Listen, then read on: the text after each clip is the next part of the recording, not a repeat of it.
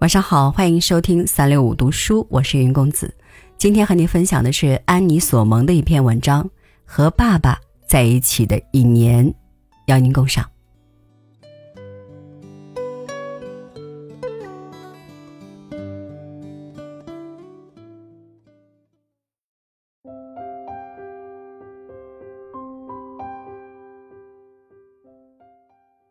十月。我母亲已四十一岁，她衰老了；我父亲还年轻，他大概三十二岁。当我父亲还在上大学的时候，我母亲已经获得各种文凭和证书，并且当上了教师。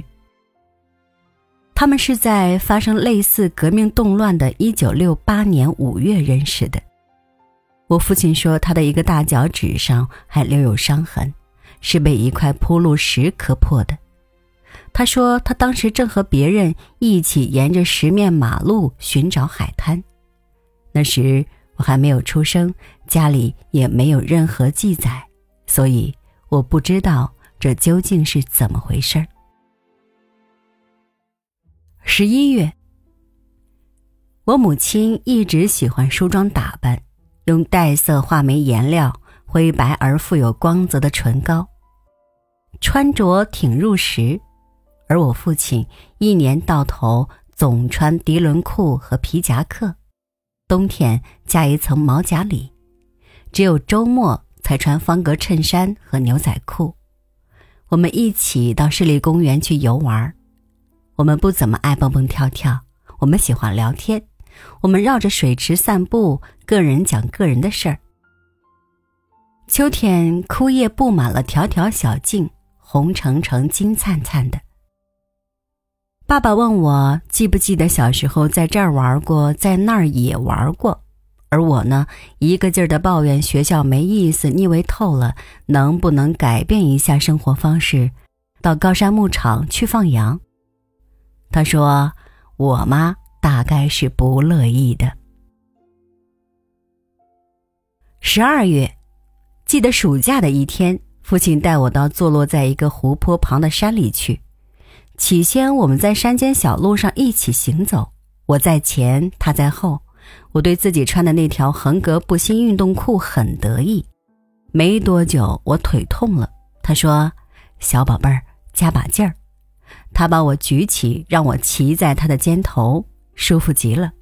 我勾住他的脖子，他那蓬松的头发扎得我大腿怪痒痒的。转眼。我们就到了。我们在这个世界上找不到的那种绿色的水边停了下来，看见几块红褐色的岩石在湖面上飘动，还有一朵白云在水面荡漾。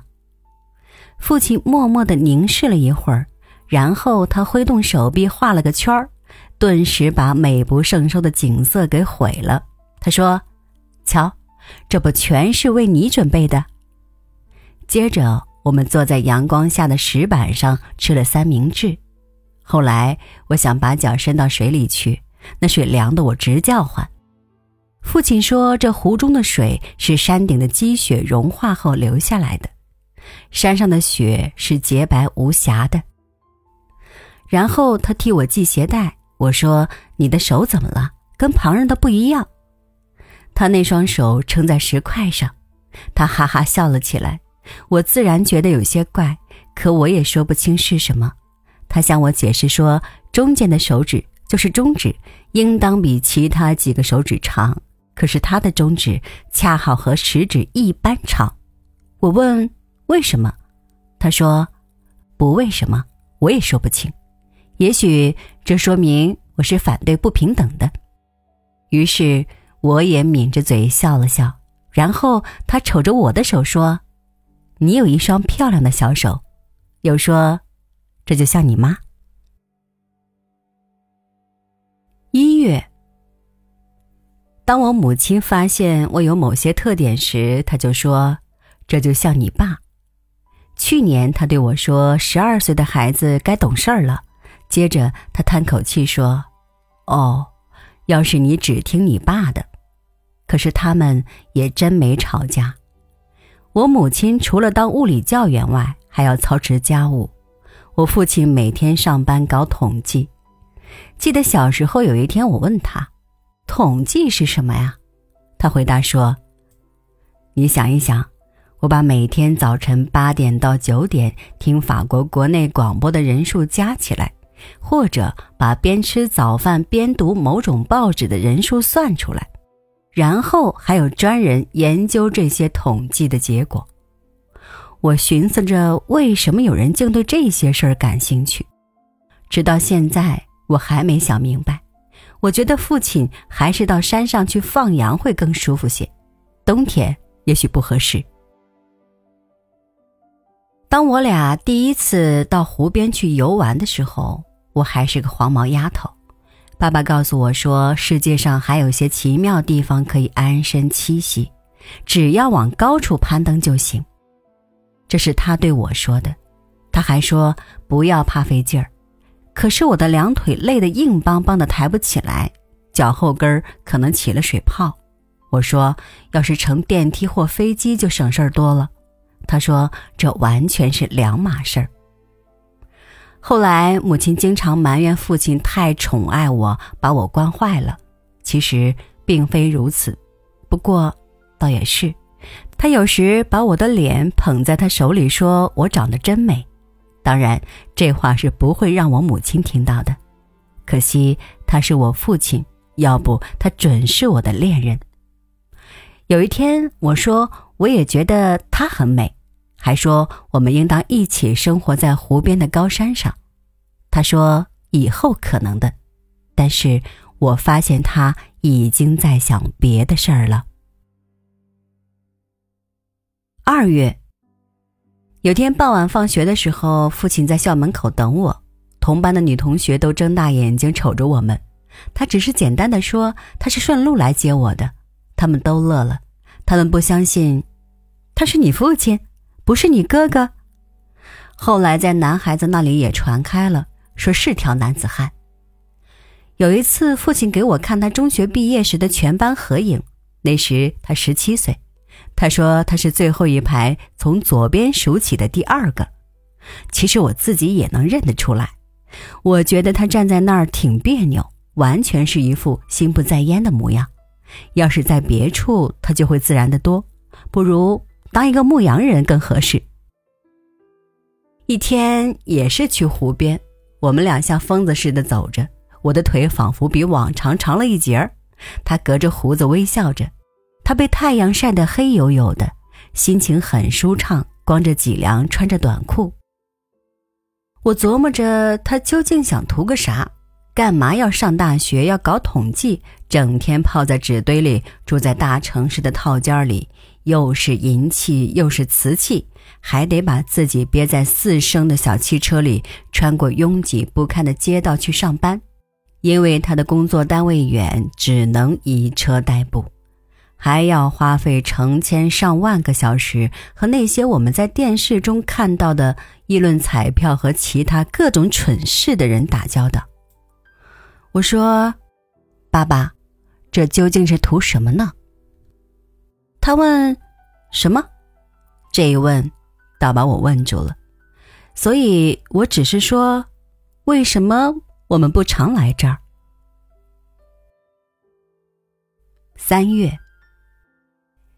有时他谈到革命，他说他和别人一样都曾相信革命，他们也做过尝试，这可比我想象的要艰难得多。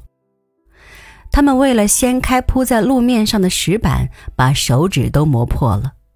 我已经知道他甚至还把一个大脚趾的骨头给砸碎了。他说我要遇上这种情况也会试试的，还说他会帮助我的。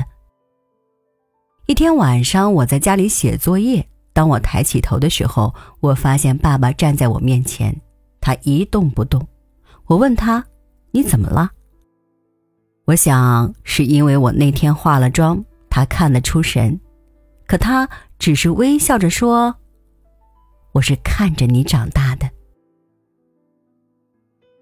四月。最使我惊讶的是，去年春季我第一次来月经时发生的事儿。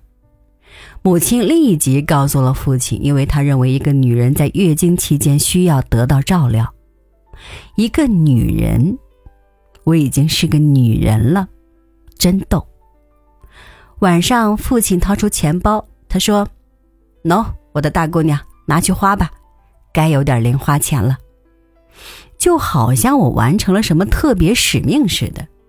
以往，即便我完成了检查性的作业，也从来得不到超过五十法郎的钱。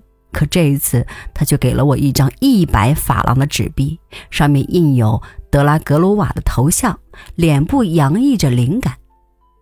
我爸的脸上泛起淡淡红晕。这事儿发生在三个月之前。别扭的是，月经再也不来了。那次只是个信号。让人别以为我老是个小女孩这事儿我没敢告诉爸爸，我早已把钱花完了。后来我把自己关在屋里瞎折腾，想发明一种节奏极强的舞蹈。我光着身子，室内光线暗淡，我喜欢这种气氛。音乐停止后，我就站在镜子前欣赏自己的乳房，才刚刚隆起，几乎只是两个硬块。我仿佛看到我身后有个男人，他把双手搭在我那上头，那双手毛茸茸的、褐色的，顶端呈方形，中指和食指一般长。五月，后来爸爸和我聊得少了，因为我的同学万森总来找我一起去体育锻炼，甚至约我和他一起骑自行车上学，一起回家。妈妈说万森物理学得好，常得高分。万森比我大两岁，他在研究万有引力。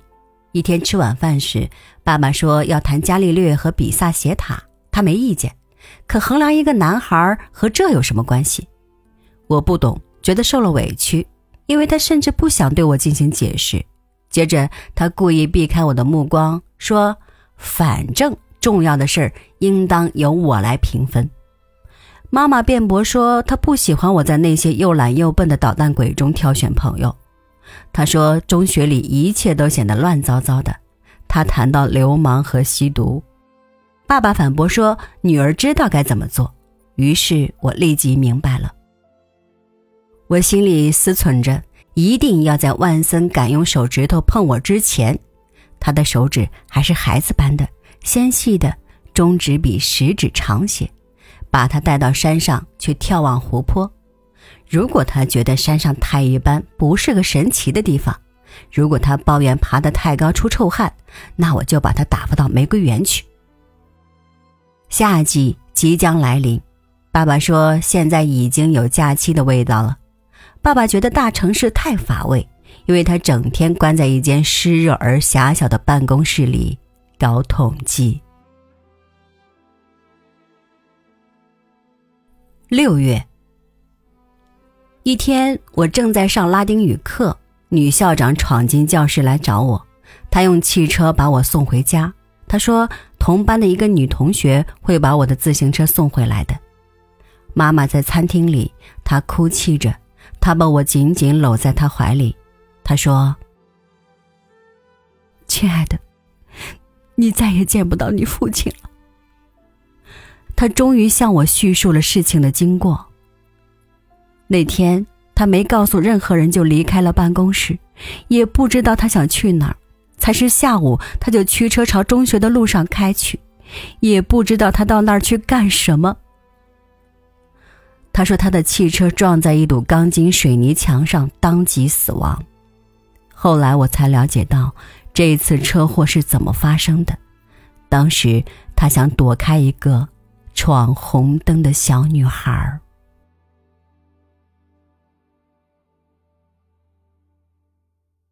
七月，